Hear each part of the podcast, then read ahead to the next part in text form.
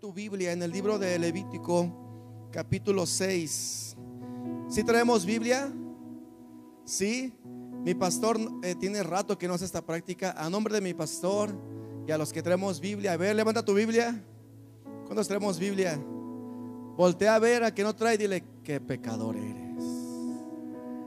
Te invitamos a que traigas tu Biblia. Levítico 6, verso 8, dice la palabra de Dios así. Entonces el Señor le dijo a Moisés, da a Aarón y a sus hijos las siguientes instrucciones con respecto a la ofrenda quemada. La ofrenda quemada se dejará encima del altar hasta la mañana siguiente. Y el fuego del altar debe mantenerse encendido durante toda la noche. Verso 10. En la mañana, después de que el sacerdote de turno se haya puesto las ropas oficiales de lino y también su ropa interior de lino, deberá limpiar las cenizas de la ofrenda quemada y ponerlas junto al altar. Luego deberá quitarse estas vestiduras, cambiarse su ropa normal y llevar las cenizas fuera del campamento a un lugar ceremonialmente puro. Entre tanto, el fuego del altar debe mantenerse que ardiendo o encendido, dice esta versión. Nunca deberá apagarse, nunca deberá apagarse. Cada mañana el sacerdote le echará leña nueva al fuego Luego acomodará la ofrenda quemada sobre él y también quemará la grasa de las ofrendas de paz. Recuerden, ¿qué dice? Ayúdame a predicar, ¿qué dice? Recuerden, el fuego del altar siempre debe estar encendido. Repite conmigo, nunca debe apagarse. ¿Podemos orar? Señor, yo te pido que en este que en este tiempo, en esta tarde tu preciosa presencia caiga aún más en medio de nosotros y muéstranos, Señor, la forma en la cual tenemos que cuidar el fuego que has depositado en nosotros. Muéstranos, Señor, cómo tenemos que cuidarnos, cómo tenemos que proteger aquellas cosas que tú has puesto en nuestras manos. Danos la sabiduría, danos la, la templanza, la instrucción, la enseñanza de saber cómo te cuidamos a ti en nuestras vidas. Espíritu Santo, háblanos en esta tarde, te lo pido en tu santo nombre. Amén y amén. La Biblia dice y nos muestra que cuando Dios eh, decidió habitar en medio del pueblo, Él dio una instrucción a Moisés que le tenía que dar a los sacerdotes, que en este caso era Aarón y a sus hijos. Y Él les dijo estas instrucciones. Debes poner un lugar, un altar encendido todo el tiempo. Tienes que procurar que no se apague el fuego de ese altar. Tienes que cuidar que el fuego que yo voy a depositar en medio de ustedes no se apague. ¿Y cuánta falta nos hace a nosotros? Yo creo que un poquito más a los casados, aprender a cuidar el fuego del matrimonio. ¿Te imaginas qué increíble sería que podamos entender y las instrucciones para poder cuidar ese fuego que hay en el matrimonio? Si estás conmigo, ese fuego de los primeros años, Venga, va. Ese fuego así coqueto, pues. El fuego con nuestros hijos. Eso que nos mantiene vivos. Qué increíble sería que su palabra nos dijera y de esta manera vas a cuidar que no se apague. Porque yo creo en lo personal que cuando se apaga el fuego, por ejemplo, de una familia, porque eh, la Biblia me enseña que la palabra casa, cuando una familia habita, cuando es casa cuando no hay familia habitando. Cuando una familia llega a una casa se convierte en hogar. Y hogar viene del original de la hoguera, literal, de un fuego cálido, de un fuego que... Qué, qué importante es que tú y yo podamos aprender a cuidar este fuego que Dios deposita en nuestras vidas. ¿Estás de acuerdo? Y la palabra de Dios le dice, nos muestra que Dios le da unas instrucciones a Moisés diciendo, tienes que tener un altar en el cual todas las noches Vas a procurar que no se apague. De día vas a poner leña nueva para que vuelva a arder. Y con esto les estaba diciendo, el altar no se debe apagar. Tiene que permanecer encendido todo el tiempo. Y esto era para un fin. No era como para venir a calentarnos de noche. ¿Alguna vez has estado en un velorio de noche, más los de pueblo que ponen llantas allá afuera y estamos ahí calentándonos? El altar no era para calentarnos, tampoco era para alumbrar. El altar tenía un fin. Y el único fin por el cual el altar tenía que permanecer encendido es para que tú y yo pudiéramos venir delante del Señor y traer algo que ofrecer. No solamente permanecía encendido por permanecer encendido para que generara luz, sino que su palabra a mí me muestra que Dios le dice a Moisés, y en ese altar tiene que permanecer encendido para que toda la gente que venga a este lugar pueda venir y dar sus ofrendas. Claro que era responsabilidad del sacerdote que este fuego permaneciera encendido, pero si somos entendidos, la palabra de Dios en el Nuevo Testamento, en primera de Pedro, dice que tú y yo somos un real sacerdocio.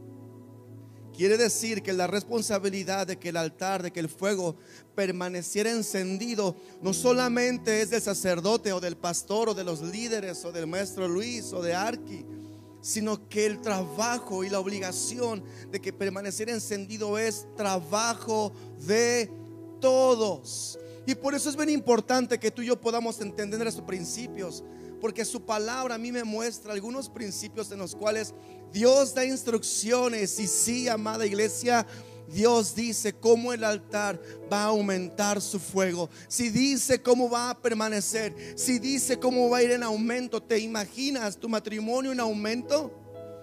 Que cada año crezca y crezca y crezca y crezca esa pasión y crezca ese fuego y esa intensidad. ¿Estás conmigo? Ya están llorando algunos de que no. Pero su palabra nos muestra que tenemos que cuidar este fuego que Dios ha depositado en nuestras vidas. Dice la palabra de Dios en Levítico verso 8. Entonces el Señor le dijo a Moisés, da a Aarón y a sus hijos las instrucciones o las siguientes instrucciones con respecto a la ofrenda quemada. La ofrenda quemada se dejará encima del altar hasta la mañana siguiente y el fuego del altar debe mantenerse encendido durante toda la noche. Y la instrucción que le estaba dando Dios a Moisés es que le estaba diciendo, y dirás al pueblo, van a venir a este lugar donde el fuego está encendido, van a poner sus ofrendas y estas ofrendas se tienen que incinerar. No tienen que quedar nada de ellas, tienen que ser realmente destruidas, tienen que quedar cenizas. Y es que el altar se mantenía encendido con un fin. Y este fin es que el pueblo pudiera llevar sus ofrendas a ese lugar. Y escucha, y el fuego se mantenía encendido mientras algo, mientras todos tengamos algo que ofrecer. El fuego del altar va a permanecer encendido. El fuego del altar va a permanecer en llamas, en, eh, viviendo cuando tú siempre tengas algo que ofrecer. El día que no tengas nada que ofrecer al Señor, puede ser que ese fuego se apague. Hola. Claro que anhelamos el fuego del Espíritu Santo y creo que hemos visto chispazos impresionantes en este tiempo. Claro que nos conviene que Él venga y mantenga en nuestras vidas una visitación, porque cuando el Espíritu Santo está, yo he sido testigo que hay libertad, hay restauración, hay perdón, la culpa se va, la vergüenza se va, eh, la ansiedad se va. Claro que todo viene a vida, por supuesto que nos conviene que el Espíritu Santo venga y habite en medio de nosotros. Por eso, amada iglesia, es necesario que tú y yo avivemos ese fuego, no lo apaguemos. Y una de las formas en las cuales podemos llegar a apagar ese fuego es no confesando nuestros pecados. Literal.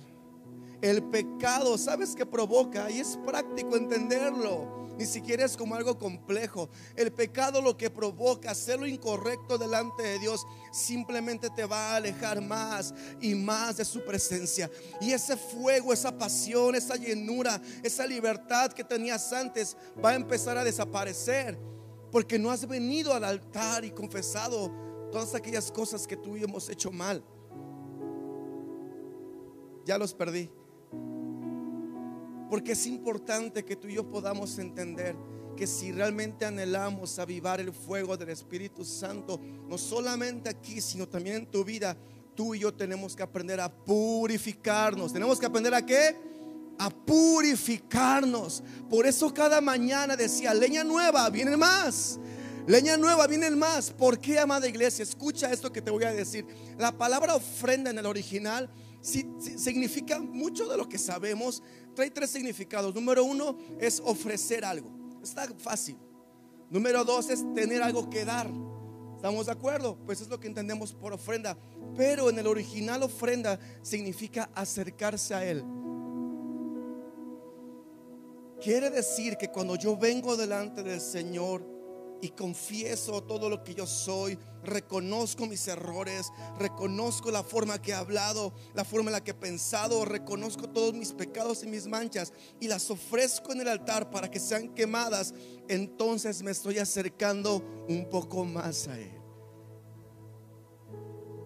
Porque cuando yo lo retengo, cuando yo lo tengo acá y no me despojo de aquellas cosas que pienso, porque la mayoría del pecado, ¿dónde crees que pasa?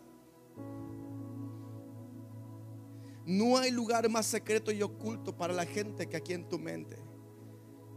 En ocasiones pecamos por acciones, cometemos errores, pero al final los que para mí son más fuertes, los que son más graves o los que son más peligrosos son aquellos que son como silenciosos, los que guardas solamente aquí, los que no confiesas.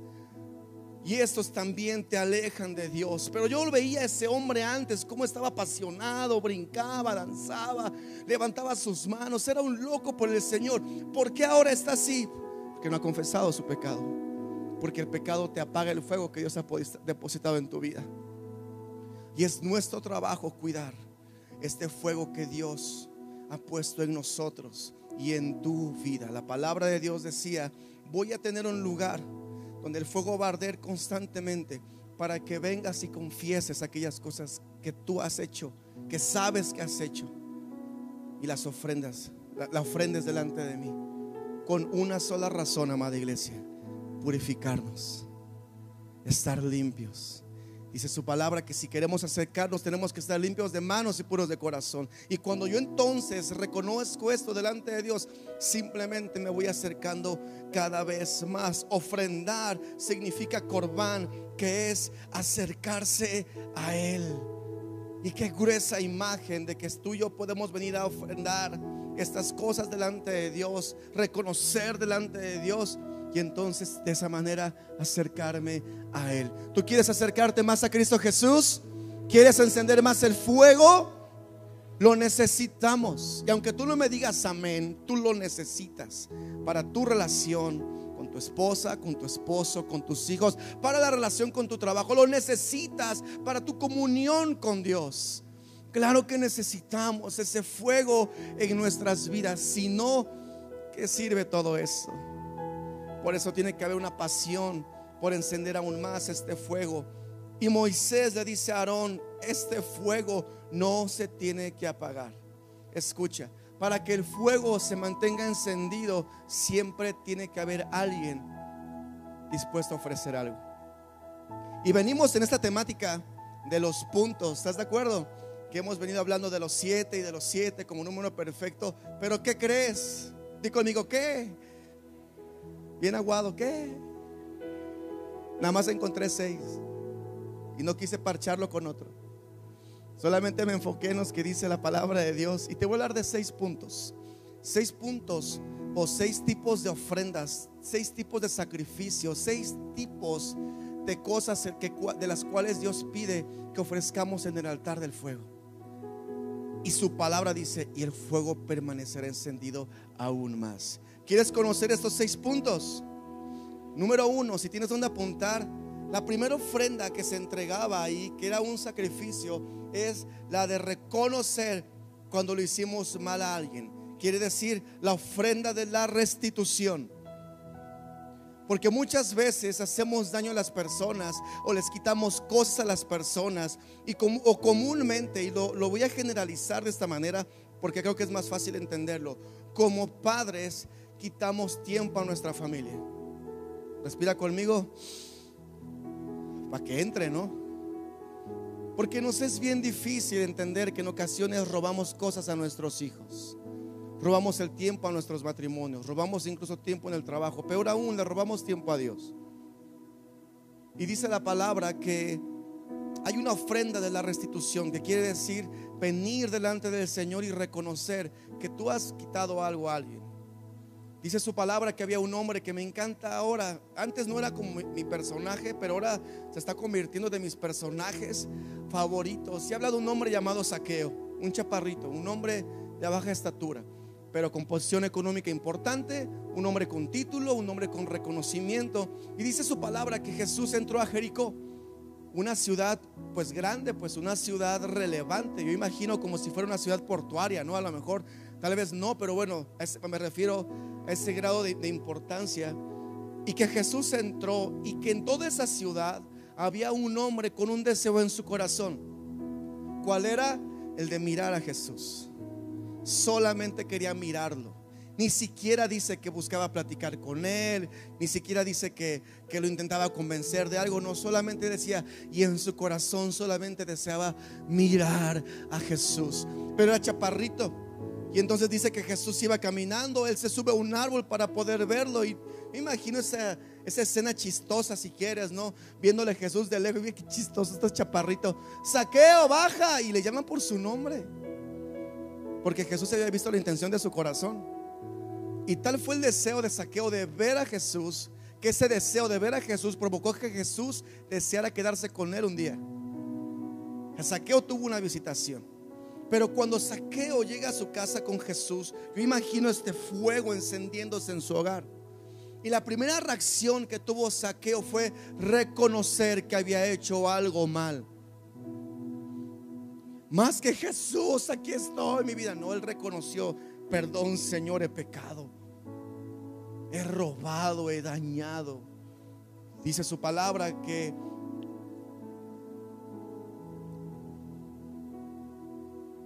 dice, Saqueo le dijo, eh, Jesús le dice, Saqueo, baja enseguida, debo hospedarme hoy en tu casa.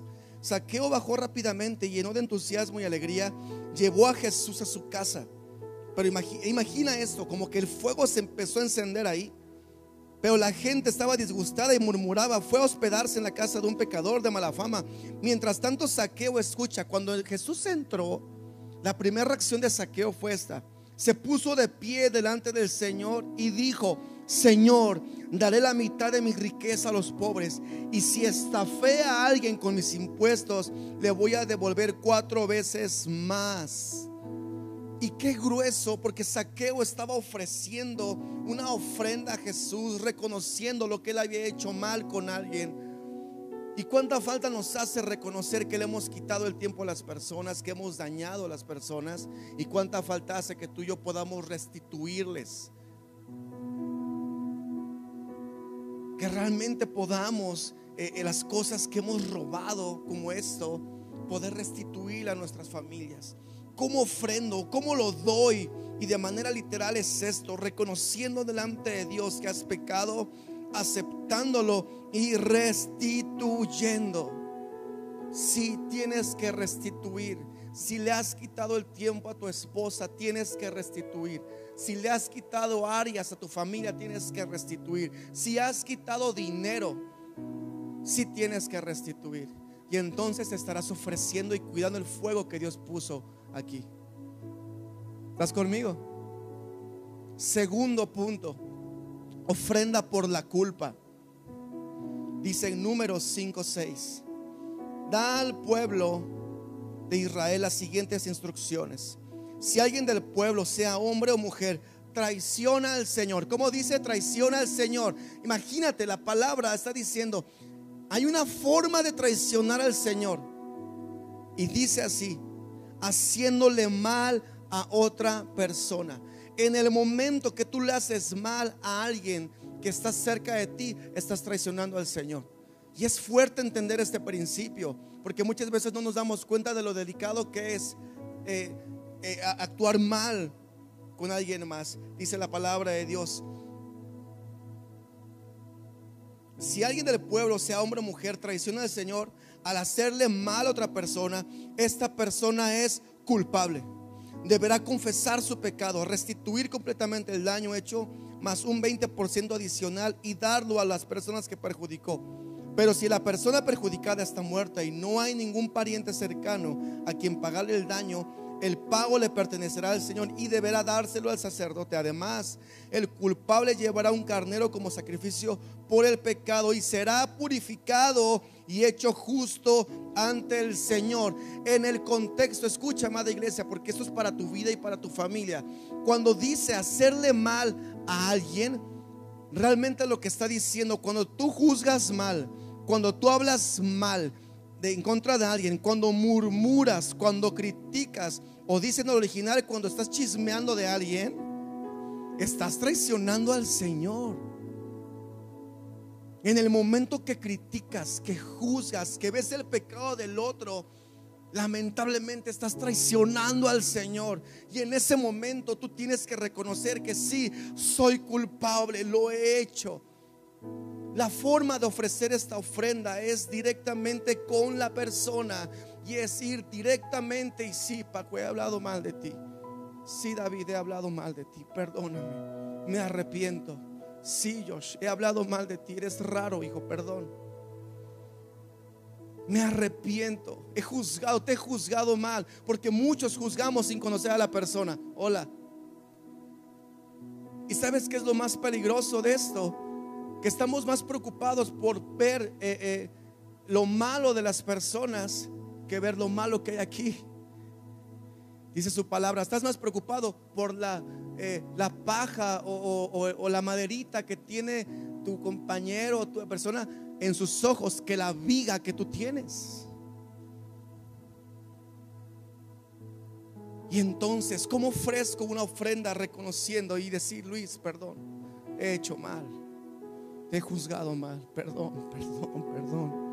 Y entonces yo entro en este proceso dar una ofrenda y cuidar el fuego que Dios ha depositado en mí, reconociendo lo que hice delante del Señor. ¿Estás conmigo?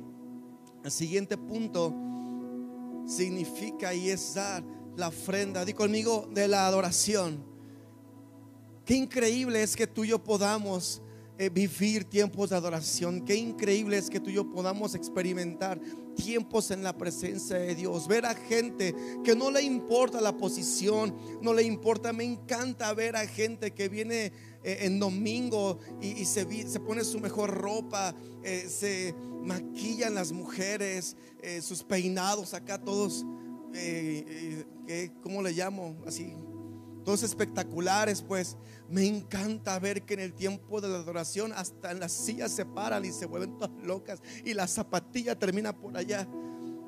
Claro que son tiempos increíbles y dice la palabra de Dios en el altar también trae una ofrenda de adoración, que es la ofrenda de grano, que estaba compuesta por tres ingredientes, harina, aceite e incienso. Dice su palabra en Levítico 6:14. Estas son las instrucciones con respecto a la ofrenda de grano o la adoración. Los hijos de Aarón deben presentar esta ofrenda al Señor delante del altar.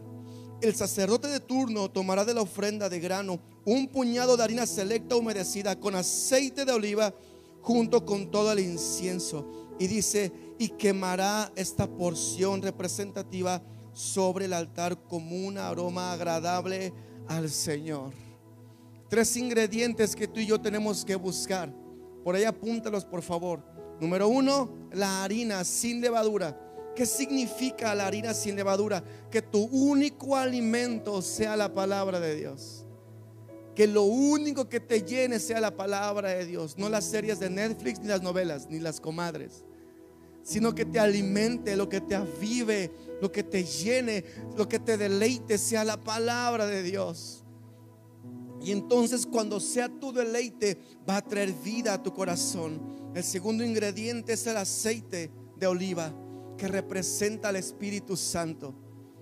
Y es algo que necesitamos anhelar en nuestras vidas experimentar el poder, ese fuego que emana, porque sabías que el fuego del altar también se ejemplifica en el Espíritu Santo. Y mientras más se avive, mientras más nos incendie, más podremos estar llenos del Espíritu Santo y más experimentar cosas sobrenaturales de Dios. Qué triste es ver a alguien con fuego hablando en lenguas, eh, viendo milagros, viendo cosas impresionantes y yo todo seco aquí. ¿No será a lo mejor que todavía no traigo las cosas para quemar? Aquellas cosas que me impiden acercarnos a Dios, reconocer, Señor, si lo he hecho mal, perdón. Por eso vengo a tu altar, Señor. Aquí está, te lo entrego. El Espíritu Santo es aquel que se aviva en nosotros. Y tercer ingrediente, el incienso, que el incienso representan las oraciones. Dice la palabra de Dios que las oraciones se convierten como un incienso que sube como un olor grato y que allá arriba en los cielos Él las guarda, Él las guarda, Él las guarda. Pero ¿qué va a guardar si tú y yo ni oramos? Pero ¿qué va a recibir de grato si ni siquiera puedes venir a orar en la semana de 6 a 9?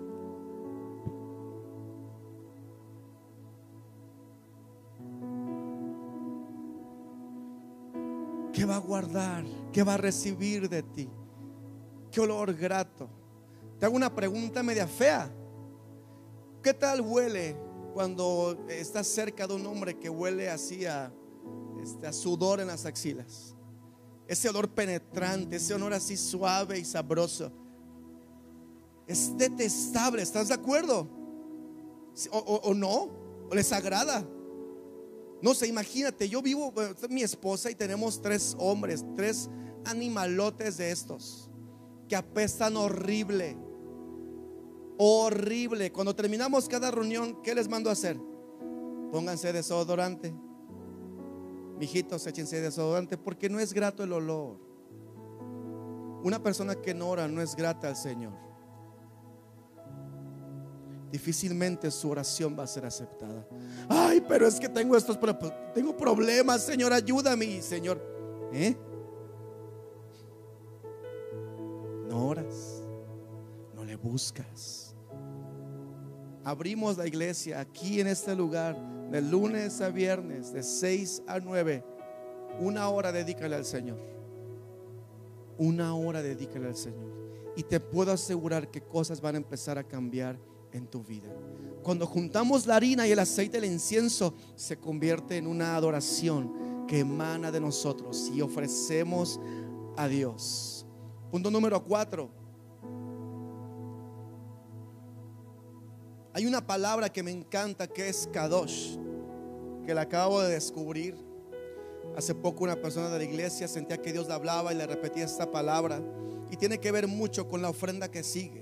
La siguiente ofrenda es la ofrenda de la ordenación o de la consagración. Cuando tú reconoces la necesidad de cambiar tu vida, nace un deseo de apartarte para el Señor. ¿Qué significa consagrarme? ¿Qué significa santificarme? ¿Será acaso que me tengo que volver un padrecito y ya me, consagro? No. Significa apartarte para Dios, cuidarte para Dios, cuidar tus pensamientos, cuidar tus acciones, cuidarte de no pecar, cuidarte de no hacer lo malo delante de Dios. Es decir, me aparto para vivir una vida en comunión con el Señor. Y entonces vengo a tu altar, a donde está el fuego y me consagro a ti. La palabra Kadosh la ocupan los judíos y la ocupaban en la antigüedad. Y mi sorpresa es que al día de hoy lo siguen haciendo. Y la palabra Kadosh significa santidad y consagración, que tiene que ver con dos cosas. Kadosh, es decir, Kadosh, Jehová, Kadosh, significa yo voy a santificar tu nombre en mi vida, pero también significa yo consagro mi vida a ti. ¿Estás conmigo? me aparto, me cuido, me resguardo. Dice la palabra de Dios en primera de Pedro 1. Y así es la consagración. Pero ahora sean santos y en, todo lo que hagan. Voy a repetir. Pero ahora sean santos en todo lo que hagan. Tal como Dios, quien nos eligió, es santo. Pues las escrituras dicen, sean santos porque yo soy santo. Quiere decir que nos está diciendo, apártense, consagren su vida a mí.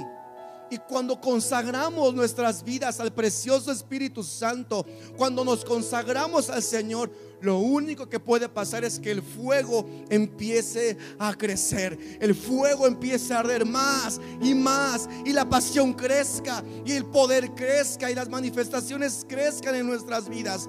Tú y yo necesitamos que ese fuego se prenda aún más en nuestras casas.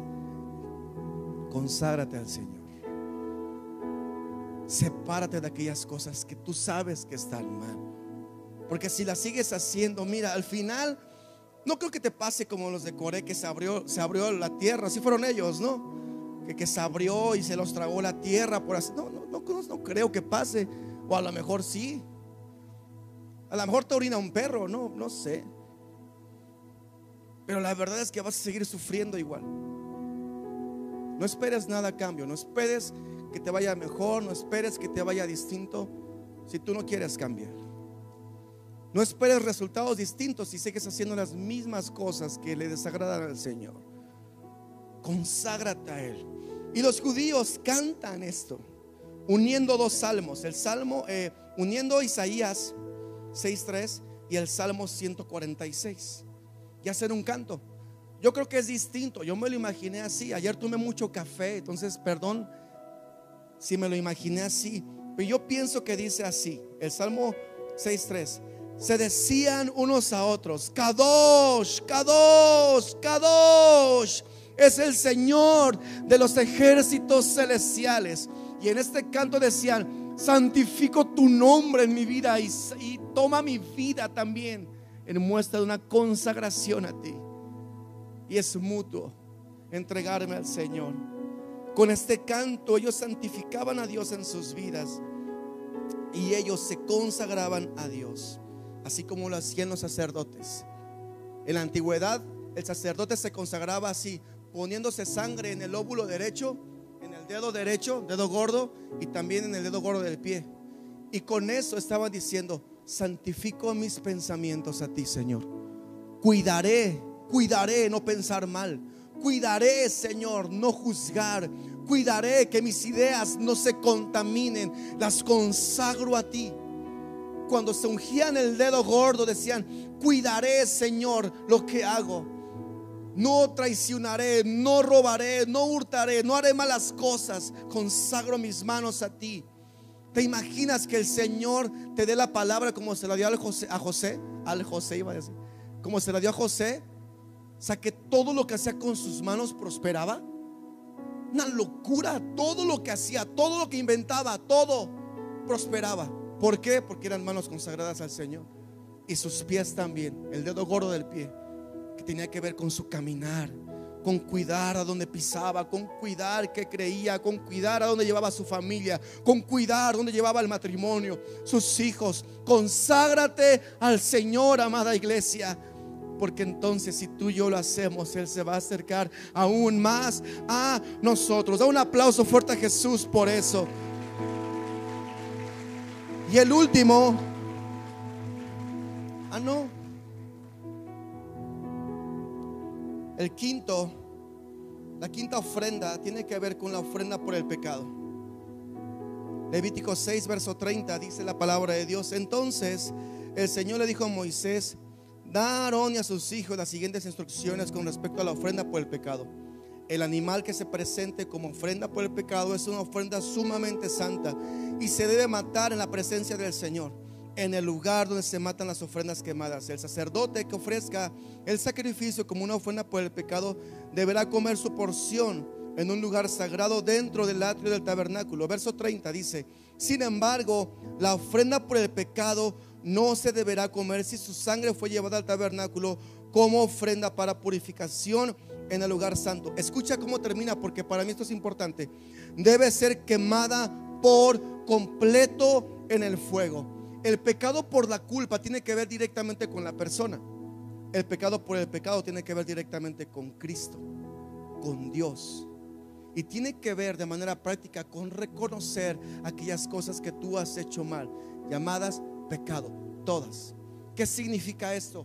Que tú te arrepientas en tu corazón por aquellas cosas que has hecho mal y entonces venir al altar del Señor, donde está el fuego, y venir y traer esta ofrenda diciéndole, Señor, he pecado, reconozco que lo he hecho mal, reconozco que he herido, reconozco que he hecho cosas malas, que he mentido, que he robado, que he asesinado, que he hurtado, etcétera.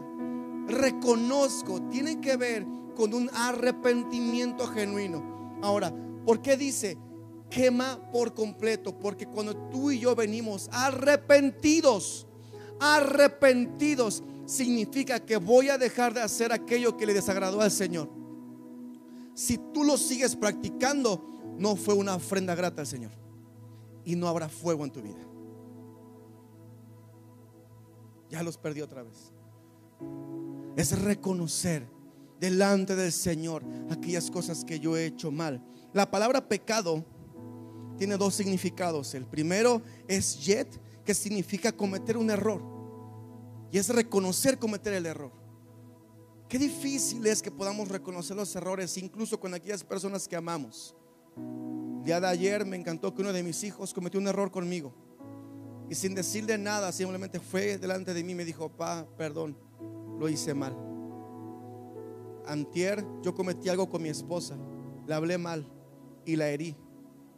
Y, aunque es este, la pastora Ludi y toda tierna y como dicen, ay, sus chinos, pastora Ludi, qué vuelta. No, mangos, san carácter que tiene también, pues no me hablaba, ¿no?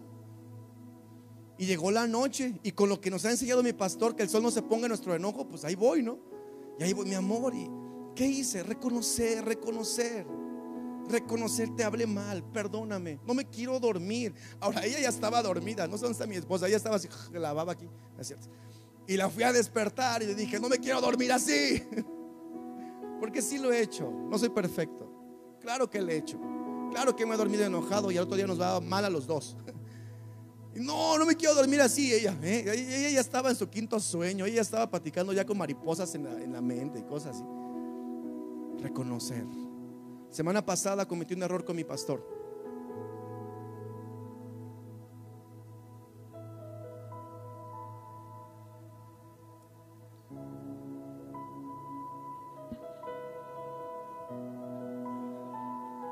Y fui y le dije, perdón, paz, te amo, no fue la forma, perdóname. Y lo abracé y le di un beso. Y él me dijo, hijo, te amo, estemos en paz. Reconocer una ofrenda delante del Señor. Nuestros pecados, lo que hemos hecho mal. Y si tú y yo no lo hacemos, porque al final todos pecamos. Por eso yo creo que el altar le dijo, no, se mantiene encendido porque si lo apago, pela. ¿Por qué? ¿Por qué? ¿Por qué encendido? ¿Por qué encendido? Para que tú y yo pudiéramos purificarnos y santificarnos. Pastor, ¿de qué me sirve eso? De que el fuego en tu matrimonio y en tu casa y con tus hijos se siga encendiendo aún más. Que el Espíritu Santo crezca aún más. Que el fuego del Señor te invada aún más. Y entonces, luego entonces, poder estar más cerca del Señor. Claro que nos conviene estar santificados y no ser de aquellos que apagan fuegos. Seamos de los que lo incendian aún más. Seamos de los que lo avivan. Seamos de los que son capaces de venir al altar a tirarse y decir, Señor, así está mi vida. Lo reconozco en pecado. Dañé a mi esposa, dañé a mis hijos, dañé mi matrimonio. Lo he hecho mal, lo he hecho mal. Pero aquí estoy. No te apagues, no te apagues. Y mientras más ofrendas había, el fuego aumentaba. Y el fuego aumentaba. Una característica de un avivamiento y una visitación es que la gente venía al altar a reconocer sus pecados. No es por exhibir, nunca será por eso, pero sí será, Señor, lo he hecho mal. Es por avivar el fuego de Dios en el altar. Y si tú lo quieres avivar, te invito a que pases. Si tú quieres avivar el fuego en tu vida, te invito a que pases aquí o ponte de pie. Haz lo que quieras hacer. Pero la realidad es que tú y yo necesitamos urgentemente venir al altar y reconocer, si lo he hecho mal, si Señor he pecado, aquí está mi ofrenda, quémala, quema el pecado, quema la culpa, Quema aquellas cosas que me han separado de ti. Y si es tu caso, ahí en tu lugar, O si quieres pasar aquí al altar y decirle, Señor, aquí está, lo ofrezco a ti. Reconozco que lo he hecho mal. Reconozco que he pecado. Reconozco que he mentido. Reconozco que he dañado. Reconozco que he lastimado. Reconozco que he errado. Reconozco que me he lastimado a mí mismo. Reconozco que he lastimado a mis padres. Reconozco que he hablado mal. Reconozco que he juzgado mal. Que he criticado. Que he visto los problemas de los demás y no los míos. Reconozco que lo he hecho mal. Y por eso Jesús, aquí está lo que soy. Quémalo en tu altar. Espíritu Santo, quema el pecado oculto. Quémalo, Señor. Emana más fuego. Emana más fuego. Emana más fuego. Emana más fuego. Emana más fuego. Sotorora babarara. Osokotororeare. Osomara maquinia lechote. Emana más. Emana más. Límpianos. Purifícanos. Osoko daraba. Purifícanos, Jesús. Quema el pecado. Quema el pecado. En el nombre precioso de Jesús. Incinéralo, Señor. Si hemos robado, hurtado, lastimado. Si le hemos quitado cosas a las gentes que amamos. Límpianos. Vamos, dile con tus palabras, límpiame, purifícame, quema, quema, quema, quema, quema. Sotorara ba ba ba ba. Quema, quema espíritu, quema espíritu. Incinera el pecado. Lo ofrezco a ti, lo traigo ante ti, lo traigo ante ti. Chocotororo. Límpianos, precioso Jesús. Que tu fuego nos santifique.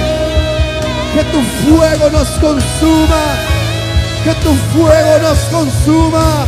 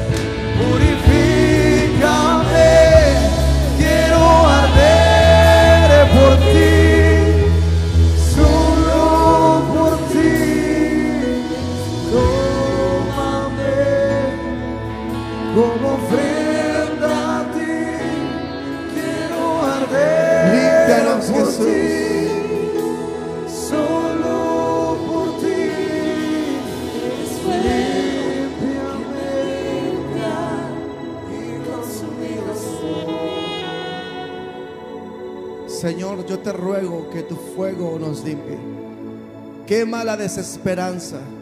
Quema la tristeza. Quema e incinera la culpa y la vergüenza. Te lo pido en el nombre precioso de Jesús. Y que tu fuego nos avive, nos avive, nos avive y traiga vida a nosotros. Y quiero pedirte que hagamos una oración más. Y así como estás con tus ojos cerrados, dile, Señor,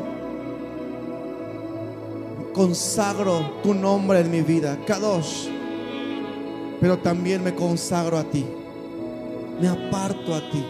Muéstranos, Jesús, las cosas que tengo que cambiar. Muéstranos las cosas que tengo que dejar. Muéstranos las cosas que tengo que dejar de pensar. Muéstranos las cosas que tengo que dejar de hacer. Kadosh. Kadosh. Santo, santo, sé santo, Señor, en mi vida y en mi familia. Y oro, Señor, para que el fuego de tu altar consuma más nuestras vidas y nuestros hogares. Te lo pido, Señor, en el nombre precioso de Jesús.